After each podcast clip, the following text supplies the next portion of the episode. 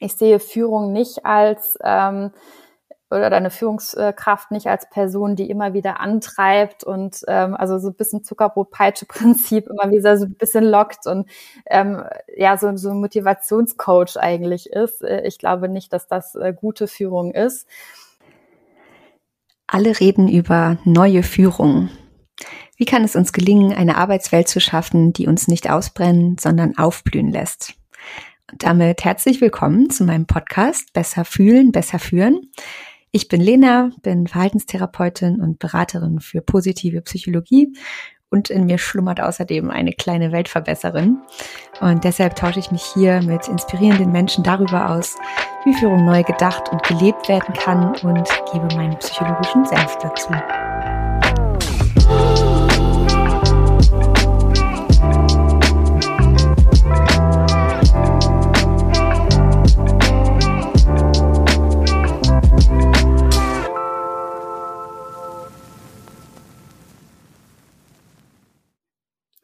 Das wahre Geheimnis des Erfolgs ist die Begeisterung. Das ist ein Zitat von Walter Chrysler, US-amerikanischer Automobilpionier. In dieser Folge spreche ich mit Felicitas, die als Rechtsanwältin in einer Großkanzlei tätig war. Das ist ziemlich weit entfernt von meiner Arbeitswelt und der Umgebung, in der ich mich bei meiner Arbeit so bewege. Und ich finde es immer wieder spannend zu erfahren, dass uns alle unterschiedliche Motive antreiben. Sei es Liebe zum Lernen, anderen helfen, Neues ausprobieren und experimentieren Prozesse optimieren, etwas mit den eigenen Händen schaffen oder eben wie im juristischen Bereich sich in ein Thema eindenken, analysieren, Argumente sammeln, Stellungnahmen formulieren, für das Recht anderer einstehen. Wenn ich an Großkanzleien denke, dann denke ich an 60-Stunden-Wochen mindestens, Dresscodes, harte Deadlines und viel, viel Verantwortung. Und die Psychologin in mir denkt definitiv auch an Burnout. Und mich würde so ein Arbeitsumfeld, glaube ich, maximal stressen, aber andere blühen genau dort auf. Heute spreche ich mit Felicitas Kapp über intrinsische Motivation und ihren Weg von der Rechtsanwältin in einer Großkanzlei hin zu ihrer heutigen Arbeit in der Selbstständigkeit. Sie ist zertifizierter Business Coach für Privatkunden und Unternehmen, insbesondere Kanzleien. Und in ihrer Arbeit fokussiert sie sich auf die Förderung menschlichen Potenzials, um nachhaltigen Erfolg zu festigen und die Teamarbeit zu stärken. Dabei berät sie neben ambitionierten Menschen eben auch Kanzleien und Unternehmen, die die Veränderungen der heutigen Zeit als Chance begreifen und ein Umfeld für nachhaltigen Erfolg und eine erfolgreiche Zusammenarbeit schaffen wollen. Wir haben über intrinsische Motivation gesprochen und darüber, wie sich das Konzept auch in ja, Arbeitsumfelder wie zum Beispiel Kanzleien übertragen lässt. Und ich habe mich sehr gefreut, dass jemand aus so einem Haifischbecken äh, Menschlichkeit und mentale Gesundheit in den Vordergrund rückt und sich so ambitioniert dafür einsetzt, die Themen in Arbeitsbereiche zu tragen, die man eben nicht sofort damit verbinden würde. Und wir sprechen heute darüber, wie ihr Weg und ihre Erfahrungen sie geprägt haben, was sie damals motiviert hat und was sie heute motiviert und wie Unternehmen die intrinsische Motivation ihrer Mitarbeiter fördern können, um eine Win-Win-Situation aus Leistungsvermögen und psychischer Gesundheit zu schaffen. Damit wünsche ich euch ganz viel Spaß bei der heutigen Folge. Ja, hallo Felicitas, schön, dass du da bist. Hallo, ich freue mich sehr, heute hier zu sein und auf unser hoffentlich sehr, sehr schönes Gespräch. Auf jeden Fall. Das Vorgespräch war schon vielversprechend. Ich freue mich auch sehr. Ähm, wir sind ja in Kontakt gekommen, weil eine gute Freundin von mir mal mit dir zusammen gearbeitet hat. Und äh, als ich ihr von der Idee zum Podcast erzählt habe, hat sie sofort gesagt, Lena, du musst unbedingt mal mit Felicitas sprechen. Also äh, an dieser Stelle sage ich nochmal Dankeschön und liebe Grüße an Katja. okay, aber für alle, die äh, dich jetzt noch gar nicht kennen, stell dich einmal kurz vor. Also wer bist du und was machst du so? Genau, ich bin Felicitas Kapp, ähm, unsere gemeinsame Freundin bzw. Bekannte ähm, habe ich in der Großkanzlei kennengelernt. Und zwar ähm, bin ich eigentlich Juristin und war bis vor, glaube, jetzt fast zwei Jahren ähm, als Rechtsanwältin tätig und bin mittlerweile Business Coach. Und ja, wer bin ich, finde ich immer so eine schöne Frage, weil das ist so ein Kernelement auch, auch in meinen Coachings, weil das sehr, sehr wichtig ist, dass man sich diese Frage beantworten kann und gar nicht so leicht ist. Von daher ein mhm. guter Start in unser Gespräch heute. Ähm, wenn man mich so fragen würde, jetzt wie man es vielleicht nicht im klassischen Sinne eigentlich erwartet, äh, würde ich sagen, ein Mensch mit vielen Potenzialen und Stärken, aber natürlich auch Schwächen. Und ähm, mich fasziniert einfach wahnsinnig ähm, ja der Mensch als solcher und äh, die Gedanken. Und das war auch mit ein Grund, warum ich mittlerweile Business Coach bin. Ja, schön. Da werden wir uns, glaube ich, heute auch gut austauschen können, weil wir uns da, denke ich mal, ganz gut ergänzen. Okay, zum Start gibt's ja äh, die Eisbrecherfragen. Ich habe sie zum letzten Mal ein bisschen erweitert, aber die erste Frage ist geblieben. Und zwar, der Podcast heißt ja besser fühlen und besser führen. Ähm, und an dich deshalb auch die Frage, was äh, verbindest du mit dem Wortspiel? Mhm. Ja, ich finde äh, das eine sehr, sehr schöne Kombination und führt das genau dahin. Und das wird wahrscheinlich auch dein Hintergedanke sein, warum du den so genannt hast. Ähm, ich verstehe darunter, ähm, dass man erstmal einen guten Kontakt eigentlich zu sich selbst haben muss, ähm, um dann wirklich äh, auch gut andere Menschen führen zu können. Also dass man erstmal bei sich ist, sich kennenlernt und ähm, dann von da ausgehend erstmal eigentlich auch dann in Kontakt zu anderen Menschen treten kann und natürlich sie auch führen kann. Und ich glaube, dass da vor allen Dingen ähm, ja die Empathie eine Schlüsselkompetenz ist, die ähm, immer wichtiger wird heutzutage. Ähm, und es bietet dann natürlich auch den Rahmen, ich denke, wir werden da auch noch äh, darauf zu sprechen kommen, dass man da eigentlich so diesen Safe Space hat, also dass man ähm, auch als Mitarbeitende dann eigentlich diese psychologische Sicherheit hat, um auch quasi sich so zeigen zu können, so interagieren zu können, ähm, wie es eigentlich dann auch für die Arbeit am Ende des Tages gut ist und dass man in einer guten Kommunikation ist und ähm, damit ja eigentlich gerade dieses Spiel von Führen und geführt werden gut funktioniert. Ja, danke schön. Ich finde es immer so schön, wie äh, unterschiedlich die Antworten sind und denke mir, ich muss das mal sammeln und irgendwie äh, festhalten und aufarbeiten hinten raus. Wäre bestimmt mal spannend, ja, das kann ich mir vorstellen. ja, ähm, und äh, genau, die nächsten zwei Fragen sind quasi neu, aber ich finde es irgendwie schön, ähm, damit ja alle, die zuhören, euch auch besser kennenlernen. Ähm, wann bist du bei der Arbeit denn so richtig im Flow? Mhm.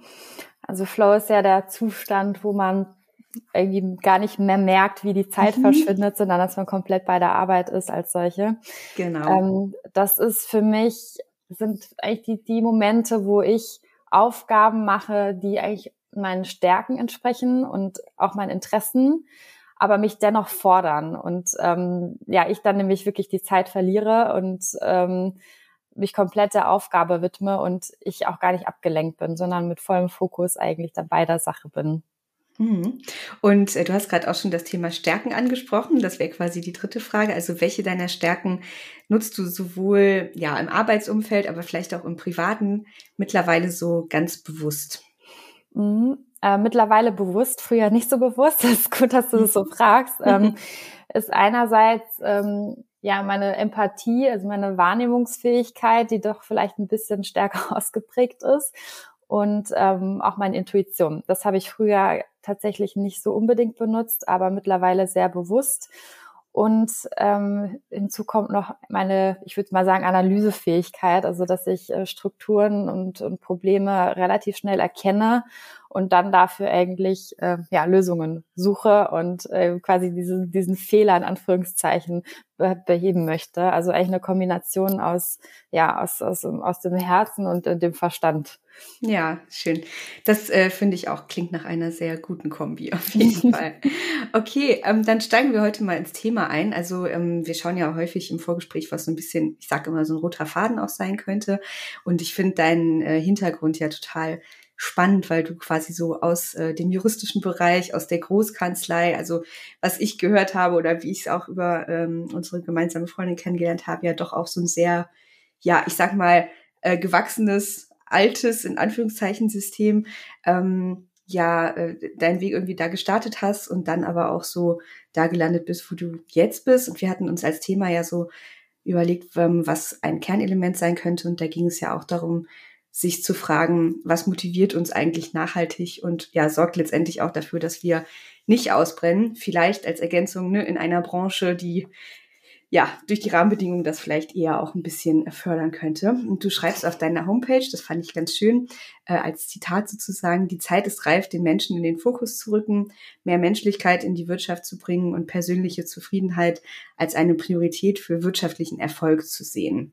Wie bist du an diesen Punkt gekommen? Also wie war dein Weg von der Großkanzlei hin zur Selbstständigkeit, bei der du mittlerweile ja andere auch aus dem Bereich unterstützt, genau das umzusetzen?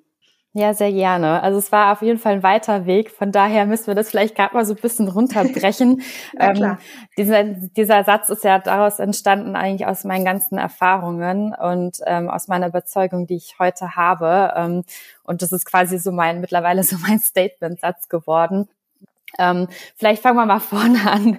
Ähm, wie bin ich äh, zur Großkanzlei gekommen? Also ich habe ähm, relativ früh schon im Jurastudium gemerkt, dass ähm, ich vor allen Dingen im wirtschaftlichen Kontext arbeiten möchte und ähm, mich vor allen Dingen ähm, ja diese internationalen Projekte sehr sehr gereizt haben und darunter auch vor allen Dingen äh, die Teamarbeit. Also wie kommt man eigentlich mit einem, einem Team ähm, welches sich teilweise auch immer wieder neu zusammenwürfelt ähm, und auch teilweise internationalen Teams zu einem gemeinsam definierten Ziel, welches ja meistens sehr, sehr ja, ambitioniert ist in, in dem mhm. Großkanzleiumfeld. Und das fand ich wahnsinnig spannend. Ich habe dann ja auch als Bismit ähm, schon in der Kanzlei gearbeitet und durfte das auch schon mal erleben. Und das hat mich total gereizt. Also es hat mir viel gegeben. Ähm, das, das war für mich einfach wahnsinnig spannend weshalb ich mich dann auch entschieden habe, dann nach meinem Referendariat ähm, auch in die Großkanzlei als Associate einzutreten. Und ähm, ja, also die, da war es nicht anders. Also natürlich, so wie ich es äh, schon erwartet habe, ähm, war vor allen Dingen dann ja dieses Zusammenarbeiten im Team sehr sehr spannend. Bei mir war jetzt die persönliche Herausforderung noch, dass ähm, ja die Pandemie ausbrach zwei Monate mhm. nachdem ich äh, angefangen habe. Das hat mit Sicherheit auch so ein bisschen in meinen Weg mit reingespielt. Und ähm, ja, ich habe als Associate natürlich dann so ein paar Veränderungen festgestellt ähm, an mir, ähm, weil ja die, äh, die Anforderungen natürlich erst nochmal ganz anders waren wieder. Mhm. Also wenn ich an Großkanzlei denke, ich bin ja Laie sozusagen in dem Bereich, dann denke ich schon an nicht 9 to 5, sondern eher, keine Ahnung, morgens bis abends durcharbeiten und große Projekte, bei denen es vielleicht auch um, ich sag mal in Anführungszeichen, viel oder große Summen irgendwie geht. Also auch viel, also für mich klingt es nach sehr viel äh, Druck auch einfach, ja. Mhm. Ja, einerseits der Druck definitiv, ähm, aber natürlich auch eine ganz andere Erwartungshaltung nochmal. Also das habe ich mhm. ähm, als Referendarin Wismit so nicht erlebt. Das war natürlich dann als Associate ganz anders. Also ähm, da ist es vor allen Dingen, glaube ich, wichtig, dass man weiß, ähm, es braucht eine große Selbstorganisation und man muss einen guten Blick für sich selbst behalten. Und äh, das ist auch ein Grund, warum ich ähm, das vor allen Dingen jetzt in meinem Business Coaching für Privatpersonen mache, dass man erstmal ganz, ganz klar für sich weiß, ähm, was will ich eigentlich, warum will ich es und zu wel welche Bedingungen brauche ich mhm. persönlich. Mhm. Also was brauche ich an Rahmenbedingungen, dass ich wirklich meine Arbeit weiterhin gut machen kann und wo muss ich aber auch Grenzen setzen. Also wo muss ich wirklich Verantwortung für mich übernehmen. Und ich glaube, mhm. das ist gerade in so einem Feld, wo es eigentlich gefühlt nie, äh, nie genug ist, wahnsinnig wichtig, dass man den Blick ähm, ja, auf sich lenkt und bei sich behält und immer wieder quasi reflektiert, wo stehe ich gerade, was brauche ich gerade. Und ich würde sagen, ähm, dass, dass ich das zu meiner Zeit noch nicht so 100 Prozent ähm, ja, wusste bzw. nicht gemacht habe und ähm, man natürlich dann auch verleitet ist, immer mehr, mehr, mehr, mehr, mehr zu machen. Das lädt ähm, auch dazu ein, natürlich. Ja, ja also ich meine, das ist ja auch einfach wahnsinnig spannend. Man muss das mhm. ja dazu sagen. Aber natürlich ähm, hat man dann irgendwann auch einen Punkt erreicht, ähm, wo man merkt, okay, das macht jetzt auch gerade was mit mir. Das macht, macht was mit meinen Gedanken. Ähm, auch mitunter ein Grund, warum ich mich jetzt vor allen Dingen auf äh, ja, die Arbeit mit den Gedanken äh, spezialisiert habe in meinem Coaching was reden wir da eigentlich den ganzen Tag mit uns? Also mhm. ähm, ich würde sagen, viele in dem Bereich neigen auch so ein bisschen zu einem Perfektionismus. Mhm, ähm, kann ich mir vorstellen. Ja. also ich nehme mich da nicht mit aus. Also das, das war auf jeden Fall auch, ich wollte es halt auch immer wirklich gut machen. Und ähm, ja, wenn man nicht da weiß, wie man eigentlich mit seinen eigenen Gedanken umgeht, und das ist ja eigentlich das Spannende. Man hat einmal das ähm, das, das fordernde Umfeld, aber dann auch quasi die fordernden Kopf. Mhm. Ähm, dass man halt da wirklich die Verantwortung auch für, für die eigenen Gedanken übernimmt und lernt, wie man damit umgeht. Und ähm, ja, auf der anderen Seite natürlich aber auch ähm, eigentlich ein Umfeld braucht, ähm, was auch ja ein, ein, diese Sicherheit gibt, dass man wirklich auch diese diese ja sehr sehr hohe Leistung eigentlich erbringen kann. Und das war auch so mitunter ein Grund, warum ich zu, zu, ja, zu, diesem, ähm, zu diesem Satz gekommen bin, weil ich glaube, dass äh, die Arbeit sich heutzutage viel, viel intensiver noch auf den Menschen ausrichten muss. Also was braucht der Mensch eigentlich, um wirklich gut, nachhaltig ähm, leisten zu können. Ähm, ich glaube, das hat sich auch verändert. Ich glaube, dass gerade jetzt durch die heutigen Zeiten, wo sich doch viel verändert, verändert, also angefangen so ein bisschen ja auch mit der Pandemie, ähm, aber auch viele Unsicherheiten bestehen, dass es äh, umso wichtiger wird, dass wir eigentlich schauen, wie kann, wie können wir eigentlich unser Potenzial wirklich nutzen, wie können wir nachhaltig auch gesund bleiben. Ich meine, mentale Gesundheit wird momentan ja ähm, irgendwie immer lauter, weil wir da ja wahrscheinlich so in die nächste äh, Pandemie quasi schlittern. Mhm. Aber insofern ähm, bin ich der festen Überzeugung, dass es das jetzt braucht und dass ähm, ja die Kanzleien und Unternehmen ähm, ja, da auch mitziehen müssen, beziehungsweise sich überlegen müssen, wie können wir denn jetzt das Umfeld gestalten, so dass dann auch ja eine, eine erfolgreiche Zusammenarbeit auch in Zukunft noch möglich ist. Mhm, ja, und ähm, ich finde es irgendwie ganz spannend. Wir haben ja auch gesagt, wir nehmen uns so ein bisschen das Thema Motivation auch auf den Tisch. Sagt eben auch, es geht natürlich auch darum, ne, wie äh, gehe ich mit dem Umfeld um, mit mir selber, äh, was sind meine Gedanken. Wenn ich dich jetzt in der Zeit der Großkanzlei gefragt hätte, was dich sozusagen motiviert, ähm, was hättest du da geantwortet und was würdest du heute antworten? Also ist es das gleiche geblieben? Gibt es da Unterschiede? Mhm. Teils, teils. Mhm. Also damals war es, und das hat man jetzt wahrscheinlich schon rausgehört, vor allen Dingen äh, ja die Teamarbeit, die Arbeit im Team mit Menschen ähm, und natürlich auch ja verbunden mit einer Zielerreichung. Ich finde, das ja das entwickelt einfach eine wahnsinnig interessante Dynamik, die ja. unheimlich viel Spaß machen kann. Ähm, von daher, das war so der der ja die Hauptmotivation, würde ich sagen. Ähm, ich fand also es klingt vielleicht erstmal ein bisschen seltsam, aber ich fand auch eigentlich gerade so dieses, diese toughen Deadlines und den Druck und die, die äh, hohe Erwartungshaltung eigentlich gerade spannend, aber mhm. auch da, ja, es braucht irgendwie eine gewisse Balance. Man muss halt äh, zusehen, dass es nicht irgendwann kippt. Ja, ich kann mir vorstellen, also das schüttet ja auch wahnsinnig viel Dopamin und Belohnungshormone aus, wenn man irgendwie, wie du sagst, so eine taffe Deadline hat und vielleicht im besten Fall als Team irgendwie einen Fall hat, wo man sagt, der ist eigentlich äh, ziemlich hartnäckig, aber man kriegt es als Team gewuppt und man kommt dann halt am Ende auch zum guten Ergebnis. Das gibt uns ja als Mensch auch wahnsinnig viel. Mhm. Mhm. Ich glaube auch, dass vor allen Dingen dass die Großkanzleien nutzen können, ähm, mhm. weil, weil es, gibt ja gerade viele Menschen dort, die ähm, genau das irgendwie auch suchen. Aber ähm, ja, wenn man da zu viel Druck wieder reingibt, dann kann es kippen. Und deswegen ja. braucht es gerade da ähm, ja eine, eine Sensibilität für.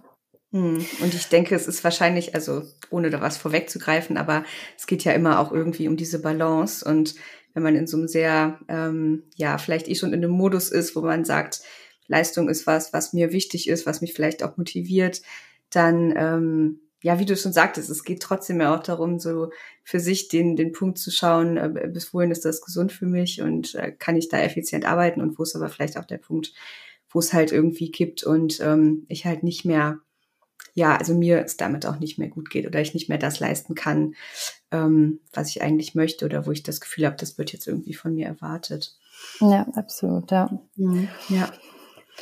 Genau. Und ähm, ja, ich hatte dich so ein bisschen unterbrochen, deshalb du noch Ich, ich wollte, ich wollte nur deine zweite Frage beantworten. genau, was ähm, motiviert dich heute? Was motiviert mich heute? Also ähm, Klar, in der Selbstständigkeit habe ich jetzt nicht mehr das Team um mich herum, aber es sind eigentlich immer noch die Menschen ähm, mhm. und ähm, wie quasi so ein Gefüge funktioniert. Also es, es, geht so ein bisschen hin, wie können wir eigentlich auch Zusammenarbeit ähm, ver verbessern? Ähm, wie, wie kann das ähm, ja so gestaltet sein, dass ähm, ja jeder für sich auch seine Potenziale nutzt, jeder für sich ähm, seine Ziele erreicht, aber halt auch das gemeinsame Ziel ähm, und auch einem guten Miteinander, einer guten Zusammenarbeit, weil ich äh, nach wie vor glaube, dass das uns wahnsinnig äh, viel gibt und äh, insofern auch eine Motivation ist, äh, ja, gemeinsam auch wirklich die Arbeit zu machen. Und ähm, ja, aber natürlich auch das, äh, was ich jetzt äh, auch ähm, durch mich quasi erkannt habe, ähm, wie die Gedanken funktionieren und äh, wie man die einsetzt. Und ähm, ja, mich motiviert es wahnsinnig, wenn ich sehe bei meinen Klienten und mhm. Klientinnen, ähm, ja, was sich eigentlich dadurch alles ergeben kann, wenn man da einen Blick drauf lenkt und äh, ja, Verantwortung auch übernimmt. Das äh, finde ich wahnsinnig spannend und motiviert mich jeden Tag ja. wieder. Total schön. Und ich sag mal, das ist ja auch eine richtige Stärke, dass du quasi selbst die Erfahrung gemacht hast und äh, dann ja auch wahrscheinlich häufig irgendwie weißt, ja, um welche Gedanken, welche Muster oder so es auch bei, bei deinen Klienten dann auch letztendlich geht. Das ist ja auch äh, super viel wert. Bei mir ist auch Teamwork eine meiner, äh, ich sag mal, Signaturstärken aus diesem Stärkentest, über den ich schon mal gesprochen habe. Und ähm, ich finde aber auch, also ich arbeite ja sowohl halt auch im ja, Projektmanagement bei uns in so einem Verein, wo ich schon diese Teamarbeit an sich habe oder äh, in Kliniken. Ähm, aber auch wenn man jetzt mit Einzelpersonen arbeitet, finde ich trotzdem, man hat ja irgendwie so ein bisschen dieses Gefühl von, ähm, ja, man hat jetzt ein Thema auf dem Tisch, was man sich gemeinsam anschaut. Also da spielt ja auch dieses Teamgefühl voll mit rein. Absolut, ja. Und das finde ich gerade das Spannende auch, ähm, ja, meiner Arbeit jetzt als Coach, dass man ja nicht jemand ist, der ähm, ja, dem, dem Klienten was sagt, so jetzt macht mhm. es, sondern es geht ja gerade um dieses gemeinsame Erarbeiten. Ja, und das, das macht wahnsinnig viel Spaß und ist schön immer dann auch zu sehen, was es bewirkt. Ja, ja. Ähm, so eine zentrale Frage, also auch im Podcast, ist ja, was macht Führung eigentlich mit mir zum Beispiel auch als Arbeitnehmer? Also meine kleine Mission ist ja auch so ein bisschen, dass das Führungskräfte hören und irgendwie auch ein Verständnis dafür bekommen, was brauche ich als Führungskraft, damit es mir gut geht, aber was braucht halt auch das Team oder das Unternehmen. Ähm, was ist denn so deine Erfahrung? Also welche Rolle spielen, spielt ähm, ja intrinsische und extrinsische Motivation? Ähm, und was macht Führung eigentlich mit dem Team, was das Thema angeht? Mhm. Ja, ich glaube, Führung hat dann wahnsinnig äh, großen Einfluss, aber ähm, auch nicht nur. Also ich vielleicht nochmal kurz ähm, das aufzudröseln. Also intrinsische Motivation ist ja wirklich eine Motivation, die aus mir herauskommt. Und mhm. ähm, die, glaube ich, erreichen wir aber auch nur, ähm, wenn wir wirklich wissen, warum wir machen, was wir machen. Mhm. Also wenn wir darüber wirklich Klarheit haben. Und das ist etwas, was ich auch ja, tagtäglich immer wieder mit ähm, einbeziehe in meinen Coachings, weil ähm, ich festgestellt habe, dass doch einige nicht unbedingt wissen, warum sie machen, was sie machen. Und äh, ich glaube, gerade heute, wo wo es wahnsinnig viele Möglichkeiten eigentlich gibt und man ja auch eine Wahlfreiheit immer mehr hat, dass es wichtig ist, dass man sich dem wirklich bewusst ist, was man macht. Und gerade auch, wenn man im Umfeld ist, welches doch sehr fordernd ist und immer wieder Herausforderungen einen begegnen, dass man dann nicht ähm, vorschnell einknickt, sondern dass man wirklich äh, seine Ziele stringent auch weiterverfolgt. Und das schaffen wir am besten aus meiner Meinung äh, oder meiner Meinung nach, wenn wir ähm, die Motivation wirklich aus uns selbst herausholen. Und ich glaube, insofern kann da Führung, ähm, also äh, ist die Führung da quasi noch nicht so unbedingt Teil.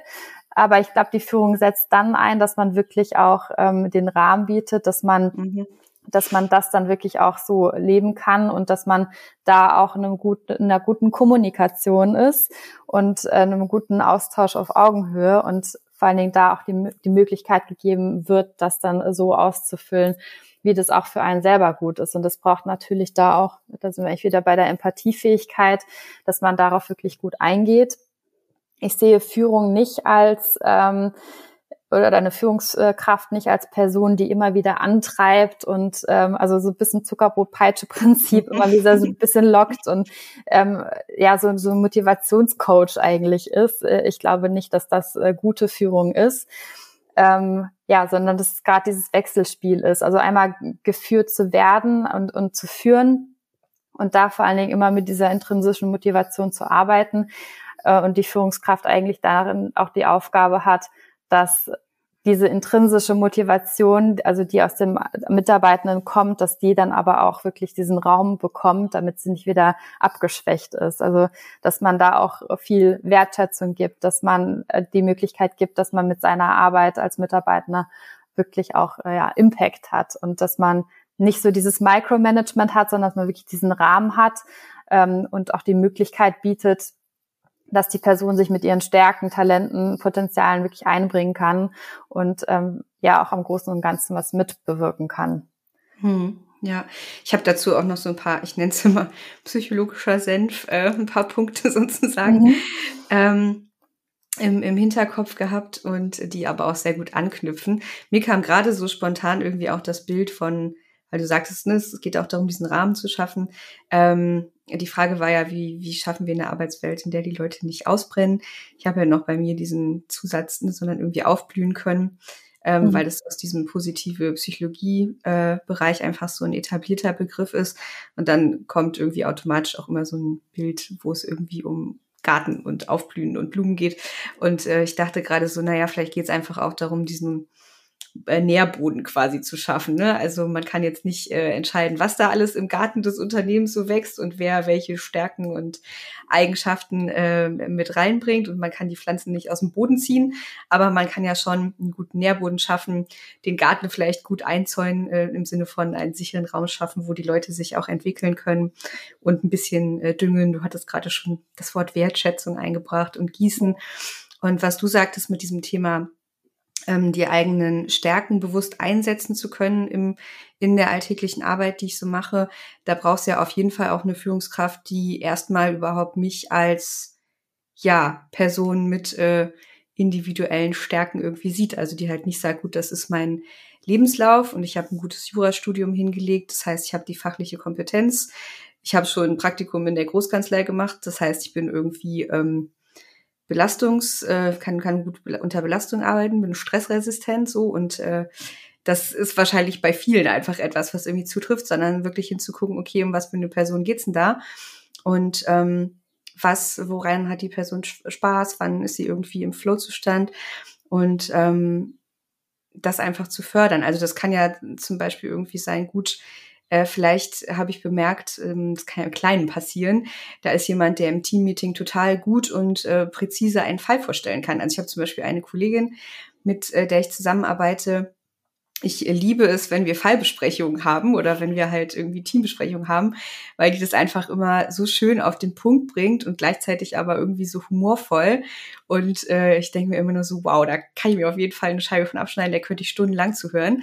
Und wenn ich jetzt sagen würde, gut, wir müssen irgendwie mal auf einem, ich sag mal, Symposium oder so eine Fallvorstellung machen, dann würde ich auf jeden Fall sagen, das macht irgendwie sie, weil sie kann das einfach richtig gut. Und das sind ja nur so kleine Momente im Arbeitsalltag, die man ja aber schon wahrnehmen und im besten Fall auch einfach verstärken kann und halt sagen kann, okay, das ist was, was dir anscheinend Freude macht, was dir leicht von der Hand geht, was du gut machen kannst. Wo können wir das denn irgendwie noch gezielt einsetzen? Hm. Ja, das gibt ja auch das Gefühl, man wird wirklich gesehen als der Mensch, den man, der man da ist und nicht nur als Arbeitskraft. Und ich glaube, dass das einen wahnsinnigen Einfluss auf die eigene Motivation auch hat. Und das ist natürlich auch anfangs erstmal ein gewisses Investment. Das braucht ein bisschen Zeit und Energie, aber mhm. ich bin der festen Überzeugung, dass hinten raus man wahnsinnig viel daraus ziehen kann und der Output sehr groß ist. Ja, ja. Und ich sage immer, man muss als Führungskraft auch irgendwie loslassen können für diese ganzen Prozesse. Ne? Also man muss auch wirklich Vertrauen haben. Du sagtest ja auch eben so dieses Stichwort Micromanagement. Ich muss schon Vertrauen darin haben, dass ähm, ja mein, mein Team das quasi wuppen kann und auch die Expertise und die Fähigkeiten da sind, wenngleich man natürlich auch immer Expertise über die Zeit auch aufbaut. Ja, ansonsten ist Sinn natürlich äh, nicht umsonst gerade so ein wichtiger Begriff. Also du sagtest gerade auch, ne, es geht irgendwie darum, zu schauen, warum mache ich eigentlich das, was ich mache und das vielleicht auch mal zu hinterfragen. Und auch das ist ja was, was quasi in unserer DNA liegt als Mensch. Also wir können einfach wahnsinnig gut ähm, auch schwierige Situationen oder durch stressige Phasen gehen, wenn wir wissen, wofür wir das jetzt gerade mhm. machen. Also das ist ja ein wahnsinniger Kraftgeber oder auch so ein Resilienzfaktor, dass ich weiß, wofür mache ich das gerade. Und ich fand es schön, was du eben sagtest, weil das was ist, was ich in meiner Arbeit auch oft erlebe, ähm, dass es ja eigentlich nichts Besseres gibt, als wenn man jemanden hat und gegenüber das einem sagt, äh, Mensch, das war aber jetzt irgendwie ein gutes Gespräch oder eine gute Session oder ähm, ein gutes Thema und jetzt bin ich schon ein Stück weiter als vorher. Danke dafür. Also es gibt ja nichts Schöneres, als dass einem jemand sagt, das hat mir jetzt total weitergeholfen, was du gemacht hast. Ähm, und da einfach so dieses Gefühl für zu kriegen, was kann ich eigentlich für einen Beitrag leisten. Ich weiß nicht, wie das in der Großkanzlei sozusagen ist, also ob das, äh, ob ihr da auch die Möglichkeit hattet, quasi Feedback zu bekommen von den Mandanten oder auch zu wissen, okay, das hat jetzt das und das gebracht oder da habe ich jetzt da und da, ich sage jetzt mal in Anführungszeichen, was Gutes getan mhm. ähm, oder meinen Beitrag geleistet. Ja, ich glaube, das ist immer noch etwas, was etwas zu kurz kommt, weil da immer noch so ein bisschen ähm, ja der Satz im Kopf rumschwirrt, ähm, nicht gemeckert ist gelobt genug. Ah. ähm, und ja, ich kann mir vorstellen, dass so ein bisschen der Hintergedanke ist, dass man eine gewisse Sorge hat, wenn man zu viel lobt, ähm, quasi die Motivation sinkt. Aber ich glaube, da muss man auch unterscheiden, ah. was ist ähm, gutes Feedback, was ist Wertschätzung, was ist Lob. Also ein äh, auf den Kopf tätscheln ist jetzt nicht unbedingt das, was es braucht, sondern ähm, ja eher dieses wirklich Wertschätzende, das, was du gerade gesagt hast, dass man weiß, wie kann man seine Arbeit jetzt einordnen, was hat es wirklich gebracht, also für das große Ziel und ja. dass man da eigentlich äh, ja nochmal eine bessere Kommunikation kommt. Ähm, und das ist für mich auch wahre Wertschätzung, also wirklich zu sagen, hier, das, deine Arbeit hat diese Leistung erbracht oder hat dazu geführt und ähm, da war jetzt der Mandant sehr zufrieden oder in welcher Konstellation man das auch immer hat, aber genau das nämlich in den Kontext zu bringen. Und es braucht ja dann auch eine gewisse Transparenz, ja, und ein gewisses Vertrauen auch, dass ja diese Informationen ähm, ja dann auch wirklich äh, gut genutzt werden. Und ähm, ich glaube, aber dann haben wir ja dieses Miteinander, diese, diese Teamarbeit, die, die es auch gerade wirklich braucht. Mhm. Und ähm, wo ja, wo wir unsere Motivation auch wirklich hochhalten können, auch wenn ähm, ja der Druck wächst oder ja, die, die Deadlines jetzt sehr tough sind oder mhm. ähm, ja, gewisse Erwartungshaltung von Mandanten oder, oder Klienten halt dann doch ähm, ja, sehr, sehr, sehr fordernd sind. Ähm, aber ich glaube, gerade wenn dieses Miteinander im Team, also in den eigenen Räumen quasi gut ist, kann man externe Herausforderungen deutlich besser meistern. Ja, und sich auch äh, dieses transparente Feedback wieder einzuholen, ist ja was, was letztendlich auch dafür sorgt, dass man einfach auch effizienter arbeitet. Also ich mache das auch ganz oft, dass ich am Ende von einer Beratung oder auch von Therapiesitzungen frage so, was nehmen Sie heute mit oder ne, was nimmst du heute mit und ähm, was an dem, was wir heute gemacht haben, war hilfreich, weil es ist wirklich ganz häufig so, dass ich irgendwie reingehe und denke, ach Mensch, das war aber irgendwie gut jetzt und äh, ne, das ist bestimmt äh, äh, quasi das gewesen, was jetzt Wirkfaktor ist. Und dann sagen die Leute was ganz anderes. Aber dann weiß ich natürlich, okay, das war eine Methode, die hilfreich war, das war was, was gut geholfen hat. Ja, und was mache ich dann? Dann mache ich nächstes Mal mehr davon, weil ich weiß, dass es gut funktioniert hat. Und so schafft man es ja auch quasi mit jeder Runde ähm, einfach den Prozess effizienter zu gestalten. Hm. Ich glaube auch, dass das ein Punkt ist, wo die Unternehmenskultur wahnsinnig wichtig ist. Also wie wird es auch vorgelebt? Mhm. Kultur kann sich meistens nur von oben nach unten entwickeln. Man muss natürlich jede Stufe mit einsetzen und man muss es quasi infiltrieren. Aber was wird mir eigentlich vorgelebt? Also gibt es da eine gewisse Offenheit? Gibt es eine gewisse ja, Wertschätzung? Wie sicher ist quasi der Rahmen? Also mhm. habe ich eine Stichwort Fehlerkultur oder Lernkultur? Ähm, also inwieweit ähm, darf ich auch über meine Fehler sprechen? Ich glaube, das mhm. hat auch einen immensen Einfluss. Total. Ähm, vor allem ist es ja so, also auch aus psychologischer Sicht sozusagen, auch wenn es jetzt um Gedanken geht, ähm, was du auch schon angesprochen hattest. Also man spricht in der Psychologie von unterschiedlicher äh, Zielsetzung. Also du hast vielleicht schon davon gehört, aber für alle, die das noch nicht gehört haben, es gibt halt Annäherungsziele und es gibt Vermeidungsziele. Also ein klassisches Annäherungsziel wäre sowas wie, ich möchte irgendwie lernen und besser werden. Und ein klassisches Vermeidungsziel wäre, ich will keine Fehler machen. So, und wir sind ja alle als Menschen so gestrickt, dass wir eigentlich keine unangenehmen Gefühle haben wollen. Also wir wollen keinen Fehler machen, weil, ne, das ist ja immer die Frage, weil dann werde ich von der Gruppe ausgeschlossen, weil das ist ja peinlich, ne? Oder irgendwie das bedeutet, ich bin nicht viel wert. Das bedeutet, ich kann keine gute Arbeit machen. Das bedeutet, äh, die anderen möchten nicht so gern mit mir zusammenarbeiten. Also welche Motivation oder welches Bedürfnis dahinter steckt, ist ja ganz unterschiedlich. Aber die Frage ist ja, was für Ziele habe ich eigentlich in meiner Unternehmenskultur? Also geht es darum, dass es eher Vermeidungsziele sind, ne? macht keine Fehler, irgendwie geht über keine Deadline oder geht es halt darum, Annäherungsziele zu etablieren, wie du schon sagtest, auch eine Fehlerkultur in dem Sinne einzubinden oder eine Lernkultur im Sinne von, okay, vielleicht ist das Annäherungsziel von uns als, als Team, aber auch einfach, wir wollen besser werden. Und das passt natürlich nicht zusammen mit, ich will keine Fehler machen, weil wir machen immer Fehler. Und das kann man ja schon, wie du schon sagtest, auch eigentlich ganz gut von oben irgendwie vorgeben, indem man halt diese Sicherheit gibt und indem man einfach transparent damit umgeht und vielleicht auch mal mit gutem Beispiel vorangeht und äh, Fehler oder sowas selber anspricht. Ähm, ich glaube, da ist wahrscheinlich so die ja eine Herausforderung, dass es halt nicht wie so eine Worthülle ist im Sinne von, ne, hier wir lernen und man darf Fehler machen, sondern wie macht man es wirklich greifbar und ähm, so, dass die Leute echt sagen, ja, das ist hier wirklich so bei uns. Mhm.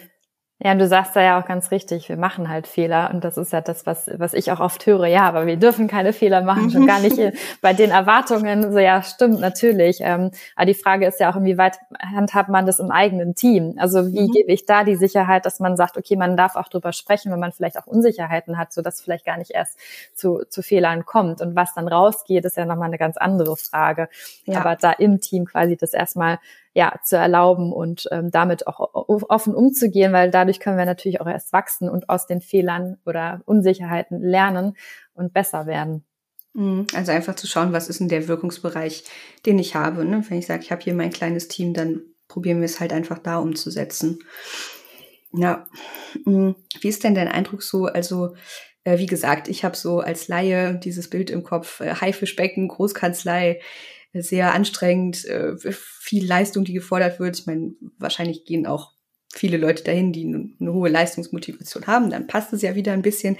Aber gleichzeitig habe ich auch den Eindruck, dass es ähm, ja schon auch viel Bedürfnis jetzt gibt, gerade auf Arbeitnehmerseite sozusagen, auch aus eigener Erfahrung, nach vielleicht dann doch sowas wie mehr Flexibilität, ähm, mehr Vereinbarkeit Beruf und Familie, ähm, dann auch sowas wie, ne, mache ich halt einen sinnvollen Beitrag. Du sagtest schon, die Auswahl ist irgendwie groß. Man hat vielleicht nicht nur den einen Weg, den man gehen kann. Dann ist natürlich die Frage, wie passt es auch irgendwie? Also die Anforderungen, die das Unternehmen hat, äh, zu den Bedürfnissen, die ich eigentlich als Arbeitnehmerin habe. Ähm, was ist so deine Erfahrung? Also wir sind ja quasi so ein bisschen auch eine der neueren Generationen, die in die Arbeitswelt jetzt eingetreten sind. Und es kommen ja noch viele, viele nach uns. Ähm, welche Bedürfnisse werden da so mitgebracht und welche Herausforderungen bringt das quasi für die Arbeitgeber mit in der Branche? Was ist da so mhm. ja, deine Erfahrung? Ja, ich glaube, ähm, dass die jetzige und noch nachkommende Generation auf jeden Fall deutlich mehr Bedürfnisse hat, die sie einbringen möchte und ähm, ja auch ausleben möchte als früher. Und ich glaube, dass ähm, es ist auch quasi, man darf das auch erstmal akzeptieren. So früher war es jetzt halt erstmal anders als heute. Mhm. Ähm, aber gerade weil wir, wir haben darüber schon gesprochen, gerade weil es gerade so viele Veränderungen, Unsicherheiten ähm, bestehen, wächst natürlich dann auch das Gefühl äh, oder die, das Bedürfnis, da sich ähm, den Bereich ähm, zu schaffen, dass man da auch wirklich gut arbeitet, beziehungsweise auch das rausziehen kann, was man persönlich für sich braucht. Ähm, ich glaube, wie es bislang war, du hast das äh, Stichwort Haifischbecken angesprochen, ich glaube, das war schon eher ähm, ein Umfeld, was aus Konkurrenzdenken und ähm, ja, ähm, einem nicht so wohlwollenden Miteinander geprägt war. Ähm, ich glaube aber schon, dass sich das ändert. Das habe ich auch schon in meiner Zeit als Anwältin gesehen, dass sich das wandelt. Es kommt natürlich da sehr, sehr stark auch auf die Teams an. Da sind wir wieder bei den Menschen. Also was für ein mhm. Verständnis ähm, wird mir da schon entgegengebracht? Und ich glaube, dass das nämlich gerade so wichtig ist, dass wir in eine gute Kommunikation kommen und auch ein ja, wechselseitiges Verständnis entwickeln, damit man erstmal versteht, okay, warum will denn jetzt ähm, der eine Arbeitnehmerin, der eine Arbeitnehmer vielleicht ähm, ja ähm, den Sport um fünf machen oder was? Also es gibt ja ganz, ganz individuelle Beispiele dafür, ähm, dass man versteht, warum will die Person das und das natürlich dann auch ähm, ja diesen Rahmen bietet und da eine gewisse Flexibilität bereithält, dass man das auch wirklich auch ausleben kann. Ähm, ja, und äh. Und vielleicht geht's da auch gar nicht um, äh, ich sag jetzt mal so richtig oder falsch oder das eine ist jetzt irgendwie besser als das andere, sondern wir haben ja alle unsere Erfahrungen quasi gemacht als Menschen, aber auch als Generationen. Und es gibt ja häufig auch so ja Themen, die einfach in den Generationen weitergegeben werden und sich aber auch über die Generationen hinweg verändern, wie du schon sagst, da einfach sich drüber irgendwie auszutauschen. Und man kann ja auch irgendwie trotzdem noch schauen, was sind halt aber auch Gemeinsamkeiten, die man irgendwie hat, ne, bei all den Unterschieden. Und die wird es ja auf jeden Fall auch geben. Mhm. Ja. ja, definitiv. Also Gemeinsamkeiten, glaube ich, gibt es da auch sehr, sehr viele. Die sind vielleicht erstmal gar nicht so sichtbar. Aber also jetzt gerade, ich, ich spreche halt jetzt aus meiner, aus meinem Umfeld, was ich bislang kannte, das war halt eine große Leistungsbereitschaft. Also man wollte ja erfolgreich sein und ähm, da auch, ja, den, den Arbeitseinsatz bieten. Und ich glaube auch, dass ähm, für alle da auch eine gewisse ja, Offenheit und halt dieses Teamwork, der Teamwork-Gedanke so zentral ist. Und damit kann man ja wahnsinnig gut arbeiten, beziehungsweise daran ansetzen und dann sich halt so fragen, okay, was braucht dabei jetzt der Einzelne für diese gute Zusammenarbeit? Und das ist halt wiederum sehr individuell. Und ähm, wenn wir da mehr und mehr den Rahmen bieten, dass man da auch seinen individuellen Weg dahin findet, dass, dass wir da alle zu einem sehr, sehr guten Ergebnis kommen und auch zu einem guten Miteinander, was dann aber auch natürlich den wirtschaftlichen Erfolg bietet, den man natürlich in dem Bereich nie außer Acht lassen darf. Mhm.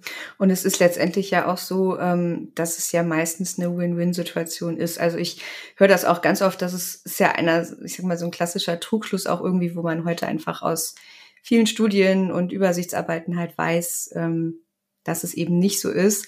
Ähm, manchmal ist in den Köpfen ja noch so ein bisschen so dieses, naja, wenn ich die Leute jetzt zu sehr bepuschel, dann arbeiten die ja nicht richtig, ne? Mhm. Oder wenn die sich zu wohl fühlen, dann machen die es sich gemütlich oder hm. Mhm. Und eigentlich ist es ja genau das Gegenteil der Fall, ne? Also bin ich irgendwie zu wenig motiviert, weil äh, ich halt nicht die innere Motivation habe äh, oder bin ich aber so ähm, auf Leistung fokussiert, dass ich halt irgendwann vielleicht an einen Punkt komme, wo ich über meine Belastungsgrenzen hinausgehe, wo ich dann in ein Burnout oder eine Depression irgendwie ähm, reingleite und dann letztendlich ja auch nicht mehr leistungsfähig bin.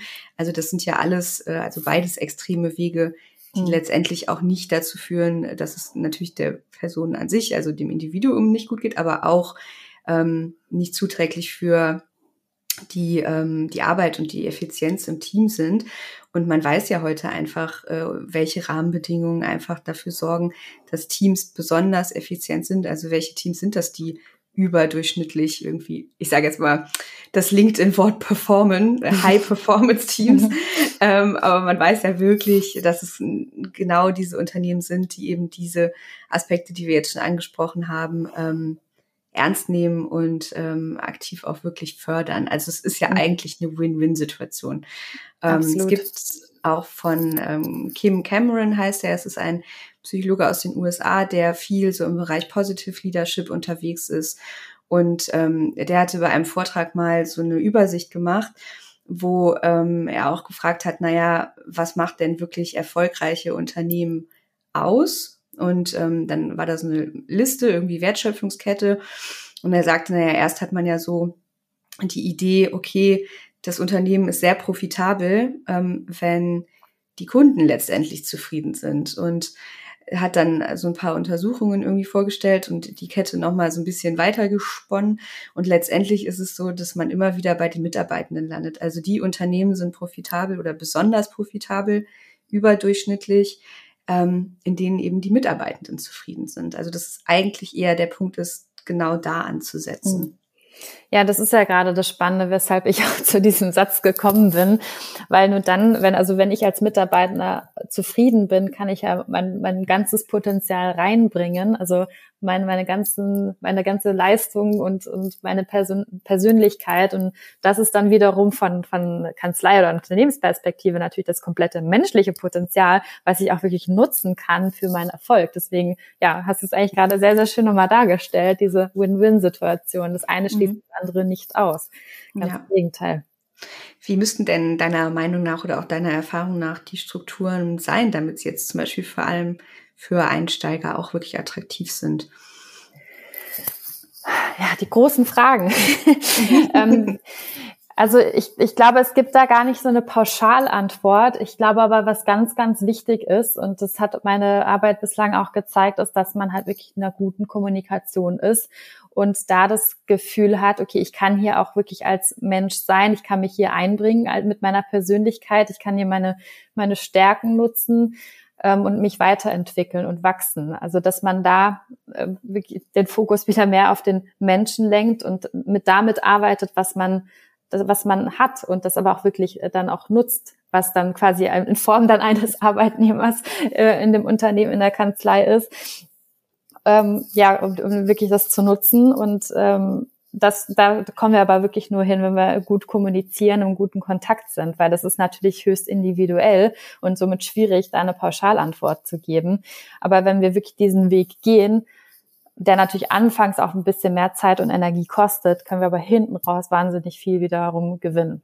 Mhm. Ja, das ist ja häufig so, wenn es um Veränderungsprozesse geht. Eine Veränderung ist am Anfang immer anstrengend und braucht ein bisschen Zugkraft und ein bisschen äh, Energie, die man investiert, weil wir als Menschen ja eigentlich erstmal äh, alles so beibehalten wollen, wie es ist. Auch wenn wir manchmal sagen, so wie es ist, ist es auch nicht gut. Aber klar, Veränderung braucht immer erstmal auch ein bisschen ähm, äh, Kredit oder ein bisschen Vorschuss. Absolut, man muss ja auch erstmal so ein bisschen aus seiner Komfortzone raustreten, weil so hat man es bislang halt gekannt und es hat ja auch funktioniert. Also es ist ja alles völlig richtig in Ordnung, aber man sieht jetzt halt derzeit, dass mehr und mehr äh, ja einfach unzufrieden sind, gestresst, gestresst sind, ähm, vielleicht mental auch nicht mehr so ganz gesund und da müssen wir einfach ähm, äh, oder darauf müssen wir reagieren. Und ich glaube, mhm. wenn wir das einfach so weiterlaufen lassen, dann kommt irgendwann ja äh, das böse Erwachen. Und ich glaube nicht, dass es zu diesem Punkt kommen muss, sondern dass man genau jetzt ansetzt, wo es ähm, ja noch relativ leicht ist, auch damit umzugehen und gerade die, die notwendigen Veränderungen eigentlich herbeizuführen.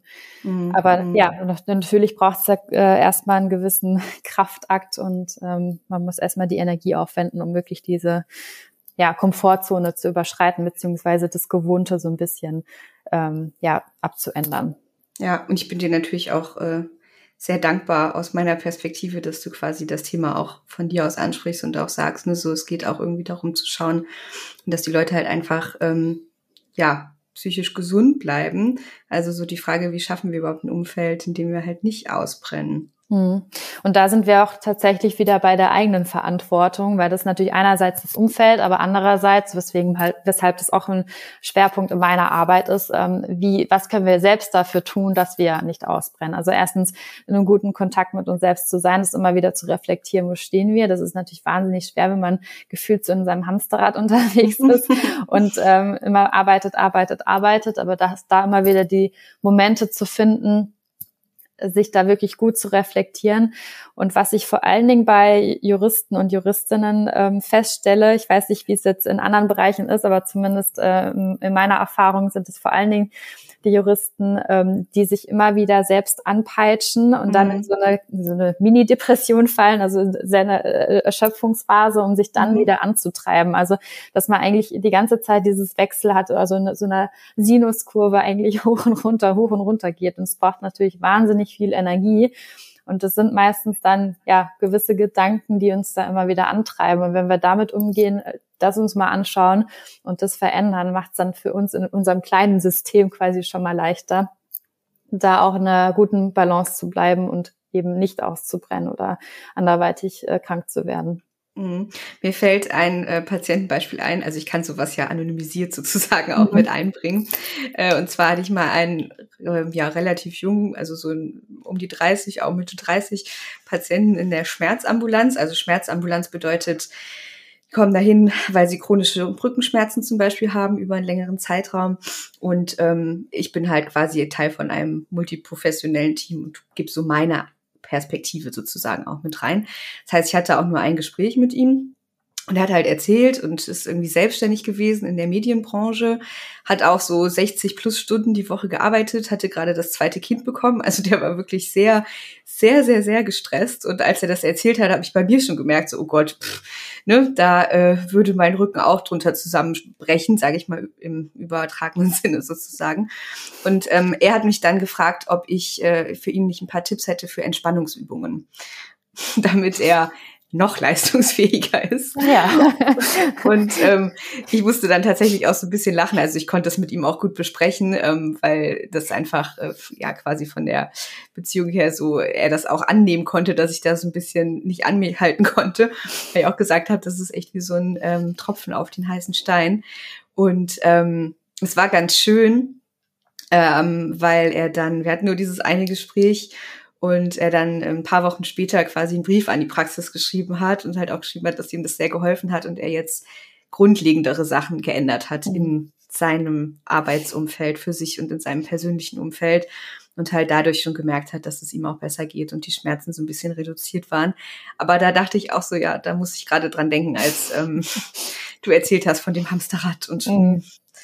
Ja. ja, aber das ist mir auch schon aufgefallen, dass viele doch irgendwie so Tipps und Tricks hören möchten, so schnelle Aha. Hebel, wie man was ändern kann. Aber nein, es braucht halt doch mal ein bisschen einen Schritt zurück, um, ähm, um das ein bisschen tiefgreifender zu reflektieren. Ja. Und, und es braucht auch äh, ein bisschen, ja, Entschuldigung, ja, mhm. nicht so die Wunderpille zu erwarten auch. Genau. Ja, weil dann steckt ja trotzdem noch dieser Gedanke dahinter, wie kann ich noch leistungsfähiger mhm. sein?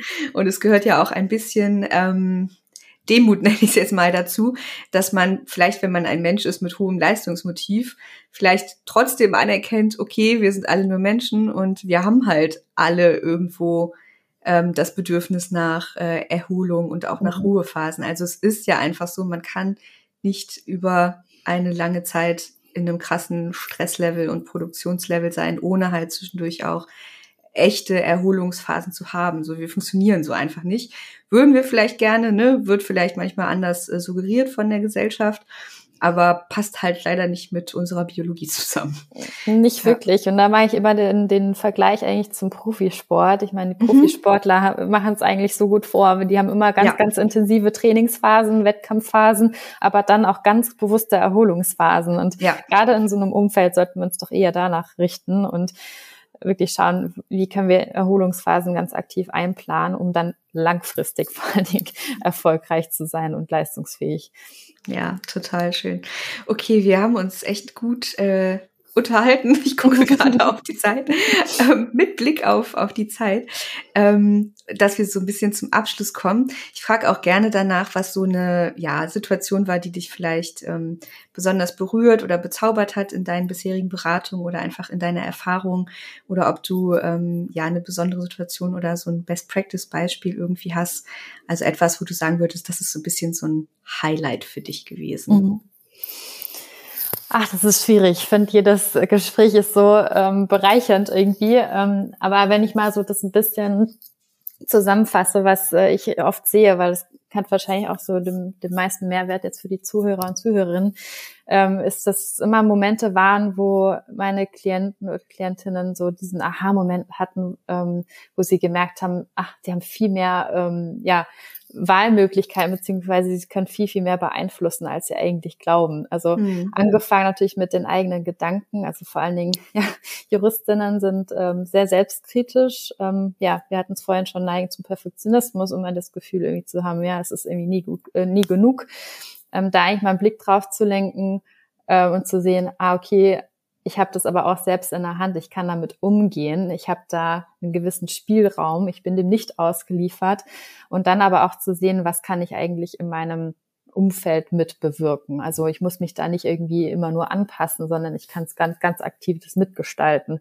Und das ähm, waren immer so für mich die schönsten Momente, weil sich da natürlich wahnsinnig viel dann entwickelt und verändert ähm, wirklich im Alltag und das wirklich spürbar wird.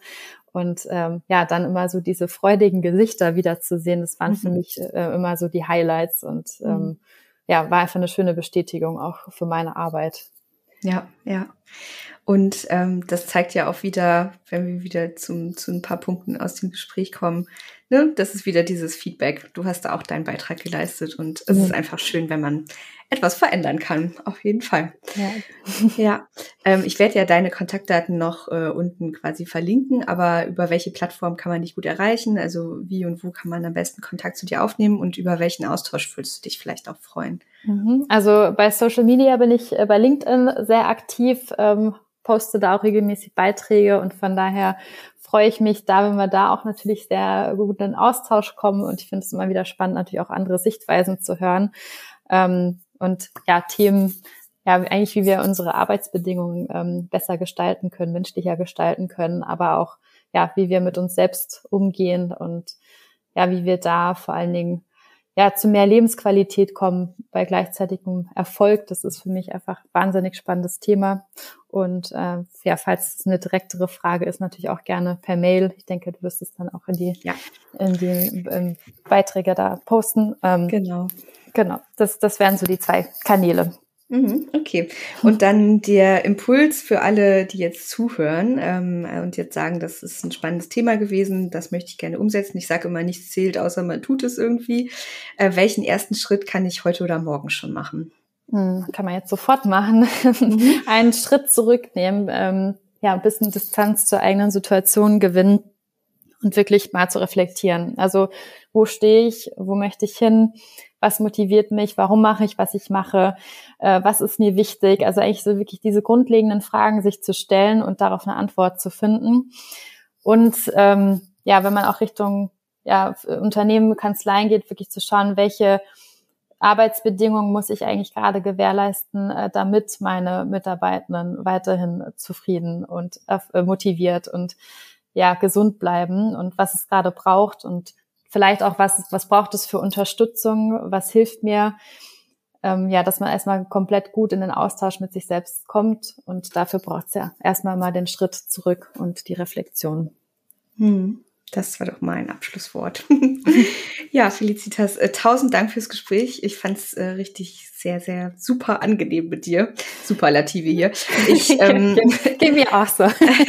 ich finde, du äh, hast einfach eine wahnsinnig spannende Geschichte und ähm, finde es natürlich total schön, wofür du auch irgendwie losgehst und äh, gleichzeitig so bereichernd, glaube ich, für die Leute, mit denen du arbeitest, ähm, dass die einfach wissen, du weißt auch, wovon du sprichst, weil du selber die Erfahrung schon gemacht hast. Und äh, ja, ich bin gespannt, wie die Reise weitergeht. Ähm, wir werden sicherlich im Kontakt bleiben. Und Unbedingt, ja. Ja, ich wünsche dir auf jeden Fall ähm, alles Gute weiterhin und bleib dran. Ja, vielen Dank für dich auch und vielen, vielen Dank für das tolle Gespräch. Ich fand das sehr wertvoll. Das war die Folge mit Felicitas. Ich bin ihr sehr dankbar dafür, dass sie mir einen kleinen Einblick in die juristische Welt und die Welt der Großkanzleien gegeben hat. Ähm, ich muss sagen, ich fand es durchaus interessant zu sehen, dass es eben nicht nur ein Haifischbecken ist, so wie ich es am Anfang irgendwie gedacht habe, sondern ähm, dass es durchaus auch motivierend für manche Leute wirkt. Also dieses Arbeitsumfeld, in dem Leistungsbereitschaft ähm, ein wichtiger Wert ist und in dem viele aber auch mit intrinsischer Motivation und einem hohen Leistungsmotiv aufblühen können. Aber wie immer geht es natürlich auch um die Balance. Also ich denke, das haben wir auch ähm, gut raushören können, dass selbst äh, wenn man sagt, mir ist Leistung wichtig, man auch darauf achten muss, dass einem der Perfektionismus nicht irgendwann auf die Füße fällt und die Überhand nimmt, dann sollte man rechtzeitig die Pause-Taste drücken und gut auf sich achten. Felicitas hat das ja auch nochmal berichtet, ähm, sich wirklich dann zu fragen, was tut mir gut, wie kann ich mich auch aktiv erholen zwischendurch und wo will ich mich auch abgrenzen und die Arbeit mal einfach Arbeit sein lassen.